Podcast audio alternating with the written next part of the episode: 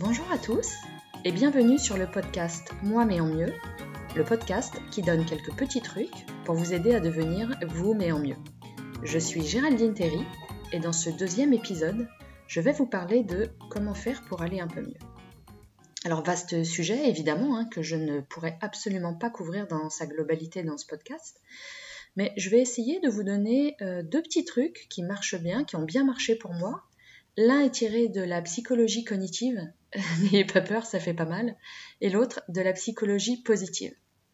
Alors c'est quoi la psychologie cognitive? Bon déjà, cognitif, je ne sais pas si vous savez tous ce que ça veut dire, c'est ce qui est relatif à la connaissance ou à la pensée. Donc globalement, c'est se concentrer sur ce que vous pensez, lorsque vous faites face à des situations. C'est comment vous vous sentez et ce que vous allez faire en fonction de ces pensées. Alors, quelques petits exemples euh, pour vous faire toucher du doigt le concept, qui ne gâchent pas du tout euh, le quotidien. Hein. Nos réactions par rapport aux embouteillages, aux gars qui sortent jamais les poubelles, aux grèves de transport, aux gosses qui crient ou à nos belles-mères, donc on a déjà vu ensemble dans l'épisode 1 sur la confiance en soi que la confiance en soi ou le manque de confiance en soi sont des émotions que l'on ressent à propos de ce que l'on pense de soi. Je vous rappelle l'exemple que j'avais pris comme je suis nul, alors qu'en fait je suis génial, mais j'arrive pas encore à le voir ou à me le dire. La réalité, c'est que je suis ni nul ni génial, je suis juste moi, une personne, un être humain, avec ses forces et ses faiblesses. Être nul, c'est pas une réalité en fait. Être nul, c'est ce que je décide de penser de moi ou pas. en vrai, je vous rassure, je pense pas du tout que je suis nul. Hein. En tout cas, j'ai beaucoup travaillé et je le pense plus.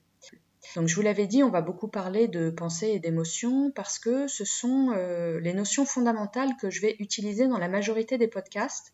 Et si j'en parle dans la majorité des podcasts, c'est parce qu'en réalité, je les utilise dans ma vie au quotidien pour m'auto-coacher. Ça, me permet vraiment euh, d'aller mieux dans euh, bon nombre de cas.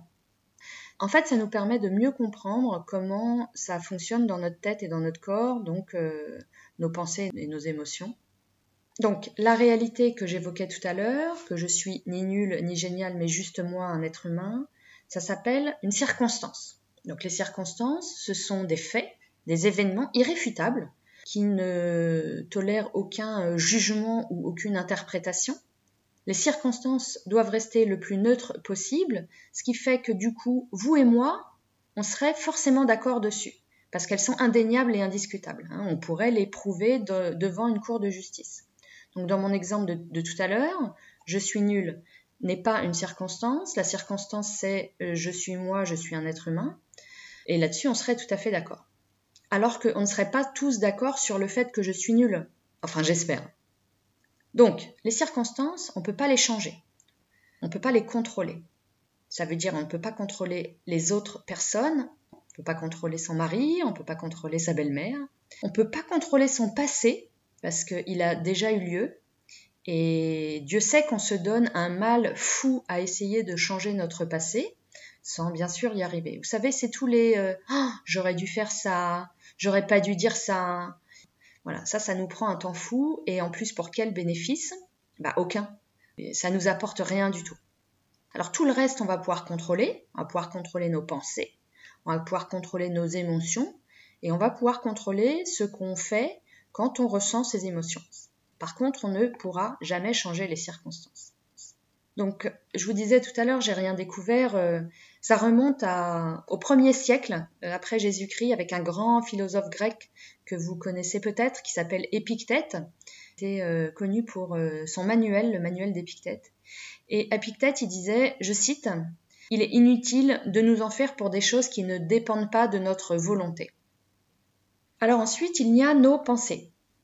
Alors la définition académique d'une pensée, je suis allée regarder, c'est euh, l'ensemble des facultés psychologiques, tant affectives qu'intellectuelles.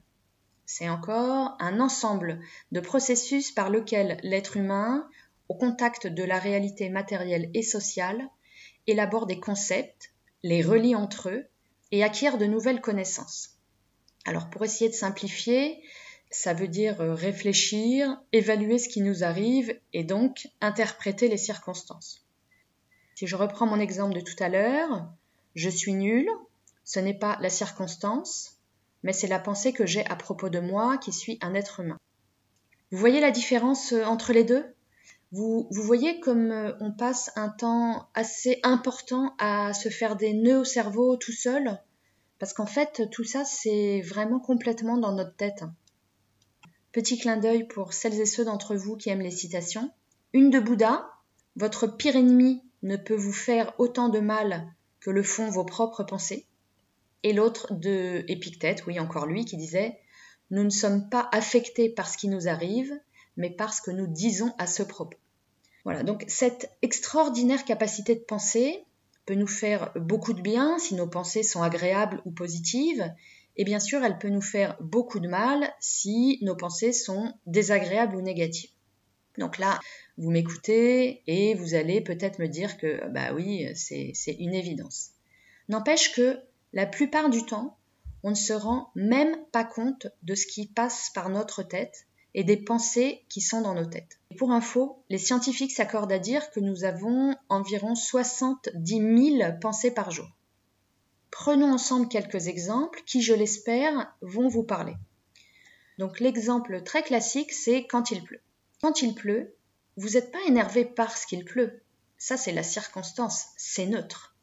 Vous êtes énervé parce que vous vous dites, par exemple, Oh là là, la journée est gâchée, je vais pas pouvoir sortir, je vais rien pouvoir faire. Un autre exemple, si quelqu'un vous fait une remarque désagréable sur votre coiffure. Bah, vous n'êtes pas vexé parce que quelqu'un vous a dit que votre coiffure ce matin c'était pas top. C'est pas votre coiffure le problème. C'est ce que vous décidez d'en penser. Et c'est sans doute la peur du regard de l'autre, de la critique, et rappelez-vous, pour faire référence à notre premier épisode, c'est la peur d'être chassé de la tribu. Ça, c'est notre petit cerveau primaire qui parle. Euh, ça veut dire que ce qui nous arrive, les épreuves qui nous tombent dessus, donc ces circonstances, ne devraient en fait pas nous affecter autant qu'elles nous affectent. C'est juste que nous cultivons nous-mêmes des pensées, hein, une sorte de dialogue interne, plus ou moins négatif, qui, euh, dans des cas extrêmes, peuvent euh, provoquer de l'anxiété et aller jusqu'à une dépression. Alors la bonne nouvelle, c'est qu'on va pouvoir modifier ces pensées, ce dialogue interne on va pouvoir les remplacer par des pensées plus positives. Et pour illustrer ce que je veux dire, je vais vous donner un petit exemple. Hier, j'ai regardé sur Netflix un film qui s'appelle Une merveilleuse histoire du temps. C'est la vie de Stephen Hawking. Vous voyez qui c'est? C'est un, physicien euh, anglais et, surtout connu pour ses travaux sur les trous noirs. Et euh, il a également euh, écrit plusieurs ouvrages vulgarisés sur la cosmologie. C'était un petit bonhomme dans un fauteuil roulant. Il avait la, maladie de Charcot, c'est une maladie neurodégénérative. Donc il pouvait absolument ni bouger ni parler. Et on lui avait développé une, sorte d'ordinateur pour communiquer. Eh bien, à travers son ordinateur, il disait que sa maladie n'était qu'un détail et que ça l'avait énormément aidé à évoluer. Et il considérait que tant qu'il pouvait faire des choses importantes pour lui-même et pour les autres, alors il était heureux eh bien, malgré son handicap et sa maladie, il avait réussi à trouver son bonheur. Et ça, pour moi, c'est une belle leçon sur la façon dont on est capable de gérer ses, pensées. Donc, euh, on l'a vu, ça se passe beaucoup plus dans notre tête qu'à l'extérieur de nous. Et encore une fois, c'est une bonne nouvelle parce que ça veut dire qu'on a la main. Donc, on ne peut pas contrôler les circonstances, mais on peut contrôler ce qu'on pense à propos des circonstances. Tout à l'heure, je vous disais, on ne se rend pas compte de ce à quoi on pense, en tout. C'est pour ça que je, vous propose de faire un petit exercice dont, je vous ai déjà parlé. C'est de prendre un petit moment pour soi tous les jours. Moi, je le fais le matin pendant que je prends mon petit déj. Donc, vous pouvez prendre une feuille de papier, un carnet, un cahier, ce que vous voulez, et vous écrivez tout ce qui vous passe par la tête. Faut pas vous mettre de frein, aucun jugement. Laissez aller votre, votre crayon vous pourrez peut-être être euh, bloqué, ça viendra peut-être pas tout de suite au début. Laissez pas tomber, attendez un peu. Réfléchissez pas plus que ça et vous verrez, le crayon va finir par écrire tout seul. Donc cette capacité à penser, elle est extraordinaire et bien sûr c'est un outil à manipuler avec précaution et savoir gérer cette capacité à penser est essentiel pour avoir une bonne santé émotionnelle. Deuxième étape, nos pensées déterminent nos émotions qui, à leur tour, détermineront nos actions et donc notre comportement. Donc les émotions se répartissent en deux grandes familles. Les émotions positives, c'est par exemple la gentillesse, le plaisir, la gratitude, l'empathie, l'euphorie. Et puis de l'autre côté, les émotions négatives, c'est euh, la haine, la colère, la tristesse, la susceptibilité, la rancœur. Alors évidemment, ressentir ces émotions négatives, eh ben, c'est pas super agréable, hein. on connaît tous euh, ça. C'est même parfois douloureux. Et comme ça va à l'encontre de notre cerveau primaire qui recherche toujours le plaisir et cherche à éviter la douleur, eh bien, la gestion et l'acceptation des émotions négatives est très difficile. Alors maintenant, c'est pas non plus la fin du monde. Une émotion, qu'elle soit positive ou négative, c'est quelque chose qu'on ressent dans notre corps.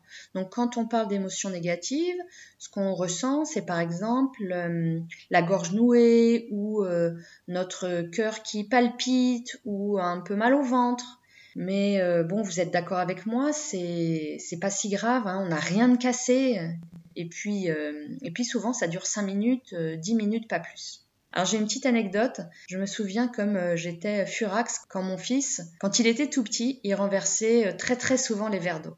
Et moi ça me rendait dingue, je, criais. Et lui me regardait avec ses petits yeux innocents et il me disait euh, mais c'est pas grave, ça va cesser. Bah aujourd'hui avec du recul je me dis c'est lui qui avait raison. Et il avait déjà bien compris le système. Alors on y passera sans doute beaucoup plus de temps plus tard sur les émotions négatives, mais il y a deux petites choses que je veux vous dire en, teasing. Premièrement, elles sont nécessaires parce que euh, sans elles, on ne pourrait pas apprécier les émotions positives. On a besoin de cette dualité qui existe euh, partout dans notre quotidien. C'est par exemple le bon et le mauvais, le bien et le mal, l'amour et la haine, euh, la vérité et le mensonge, etc. L'un ne va pas sans l'autre. Ce sont deux euh, moitiés, je vais dire, qui sont différentes, mais complémentaires. Et il nous serait totalement impossible de pouvoir euh, comprendre ou euh, mesurer, apprécier l'une sans l'autre. Donc c'est complètement sain de ressentir les émotions négatives. C'est même normal. C'est normal, par exemple, d'être triste quand on vient de perdre quelqu'un. Hein, on ne voudrait pas ne rien ressentir, avoir un cœur de pierre, ce serait pas très très agréable. C'est normal d'être en colère quand on n'atteint pas son objectif euh, ou quand on est touché dans son amour-propre ou euh, quand on est blessé après euh, une trahison. Le deuxième point, c'est que du coup, quelqu'un qui ressentirait pas ces émotions négatives, qui essaierait de les refouler, de les repousser, eh bien, il irait au-devant de gros problèmes. C'est peut-être plus facile pour le moment présent, mais ça va avoir des conséquences sur le moyen et sur le long terme tant d'un point de vue physique que mental. Parce que malheureusement, mettre ces, émotions négatives sous le tapis, les ignorer, bah, ça va pas les faire disparaître. Hein. Si vous soulevez le tapis, elles sont toujours là. Et en plus, elles s'accumulent. Et ça risque de faire cocotte minute et un jour de nous exploser au visage. C'est les burn-out, c'est les dépressions, etc. Donc voilà ce que je voulais vous dire sur les pensées et les émotions. Je sais que ça fait euh, deux épisodes que j'insiste euh, un peu lourdement dessus, je suis désolée, mais c'est parce que c'est hum, pour moi super important de comprendre comment fonctionnent nos pensées, nos émotions. Alors si je reprends mon exemple du début sur les embouteillages ou euh, les gars qui sortent pas les poubelles, etc., eh bien on peut décider de modifier ses pensées à propos de ces circonstances qui nous embêtent. Donc à propos des embouteillages, on peut par exemple se dire que de toute façon, maintenant qu'on est dedans, il n'y a, pas grand-chose à faire et qu'après tout, ça nous donne un petit moment à soi et c'est une belle opportunité pour prendre le temps d'écouter un épisode de Moi mais en mieux, par exemple. À propos de notre gars qui ne sort pas les poubelles, on peut euh, bien sûr euh, se mettre en colère après lui, mais on peut aussi décider de penser que finalement c'est toujours lui qui tombe, c'est lui qui change les ampoules, parce que nous, faut bien avouer qu'on n'a pas envie de le faire. Et puis quand même, il rit toujours à nos blagues pourries, donc ça, c'est pas neutre. Donc vous voyez l'idée, je vais pas vous faire tous les exemples. Et donc maintenant, on va regarder pourquoi on se sent mal. Moi, je vous répète, je suis ni psychologue ni médecin, donc euh, ce que je veux traiter ici, c'est le cas euh, classique où euh, on n'est pas dans le cadre d'une dépression, de quelque chose qui doit se traiter cliniquement avec l'aide d'un thérapeute. Je veux juste vous partager quelques petits trucs qui sont simples et efficaces et qui peuvent nous faire beaucoup de bien au quotidien. Et donc, on se sent mal à cause de ces pensées négatives dont on vient de parler, ces pensées qu'on a à propos de circonstances qui sont neutres, mais auxquelles on choisit de donner un sens et une interprétation négative. Malheureusement, se sentir mal dans notre vie de tous les jours, eh ben, c'est normal. Et moi, mon avis, c'est qu'il faut baisser un petit peu nos prétentions sur le bonheur parce que, parce que finalement, se sentir mal, ces mal-être, ces, angoisses qu'on peut ressentir parfois, bah, dans, dans, la vie euh, moderne qui est la nôtre, je trouve que euh, c'est normal. La vie n'est pas toujours un long fleuve tranquille, référence pour les plus de 40 ans. Donc bien sûr que la vie euh, nous réserve des, des difficultés au quotidien, des épreuves parfois, mais c'est comme ça, c'est normal. C'est complètement illusoire de s'attendre à ce que tout aille bien tout le temps. En fait, on fait à tort l'hypothèse que tout doit toujours bien aller et tout le temps. Vous vous rendez compte comme c'est ambitieux? Pour moi, on a tort de penser qu'on doit être heureux tout le temps. Parce que c'est un objectif qu'on n'arrivera forcément jamais à atteindre. Et c'est exactement ça qui nous gâche la vie. C'est de penser que tout doit toujours aller bien, qu'on doit toujours être heureux tout le temps. Donc moi j'ai envie de vous proposer un truc. C'est d'essayer de changer ce paradigme, d'essayer de changer de point de vue, de se poser comme hypothèse que on ne doit pas être bien tout le temps et que c'est normal de ressentir ces moments de blues ou de mal-être de temps en temps. Et qu'il y aura des moments, disons peut-être euh, la moitié du temps, où ça n'ira pas, mais que c'est normal et qu'après tout, c'est pour tout le monde pareil. Parce que bien sûr, quand on pense que tout doit aller bien tout le temps, et que du coup, euh, la vie nous apporte son lot de malheurs, eh bien, on se sent euh, démuni, on a l'impression que ce qui nous arrive est injuste, et on va se réfugier, en tout cas pour la grande majorité d'entre nous, dans des choses qui vont nous satisfaire sur le court terme, mais qui vont nous poser un problème sur le long terme. Surtout en cette période de confinement. Pour moi, c'était la bouffe. Dès qu'il y avait un petit quelque chose qui me contrariait, j'ouvrais le frigo et, euh, j'y trouvais mon bonheur. Ça peut être euh, l'alcool, ça peut être se regarder 10 épisodes d'une série sur Netflix, ou ça peut être euh, une petite séance de shopping online pour s'acheter une 54e euh, paire de chaussures. Parce qu'en vrai, dès comme ça, on n'en avait pas. Celle-là, ma Sam, elle est pour toi.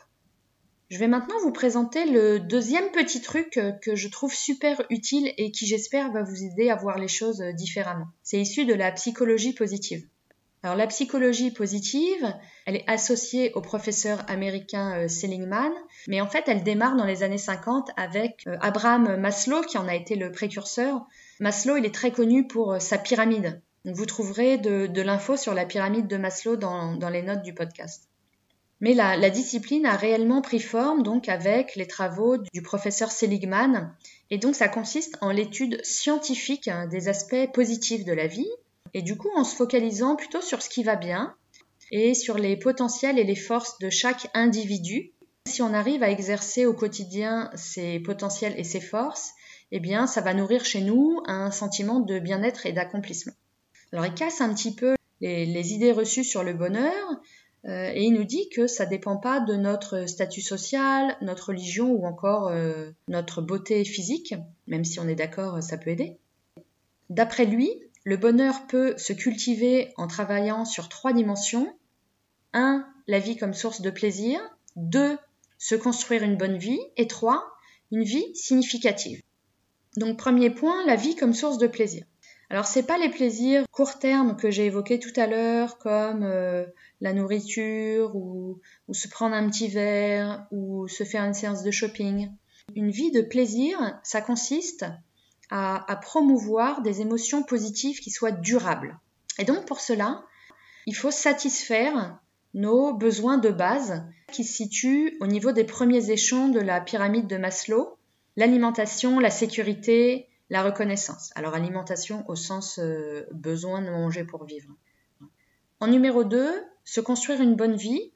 Donc à nouveau, on n'entend pas par là l'argent, euh, le pouvoir ou la réussite sociale, mais plutôt atteindre le maximum de son potentiel pour se sentir comblé, libre ou heureux.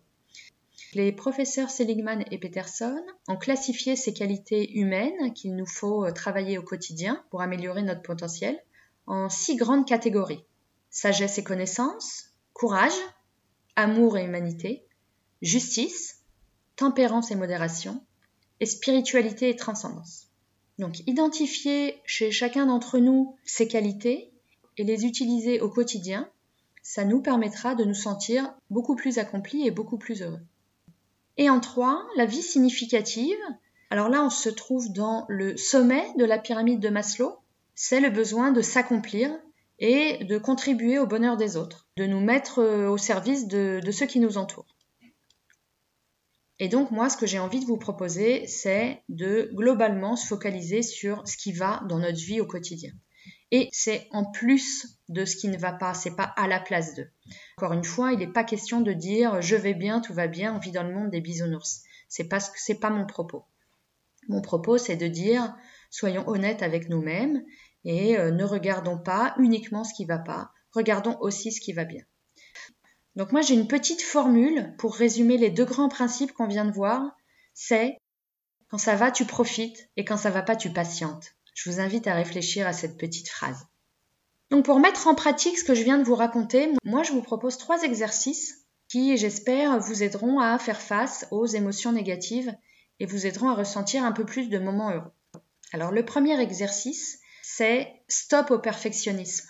Hein, se fixer des objectifs, c'est bien, Chercher à s'améliorer, bon, c'est tout le principe de ce podcast, moi mais en mieux, donc c'est tout à votre honneur. Mais se pourrir la vie parce que vous pensez que vous n'êtes jamais à un niveau satisfaisant de qualité, et eh ben ça, ça n'a aucun intérêt.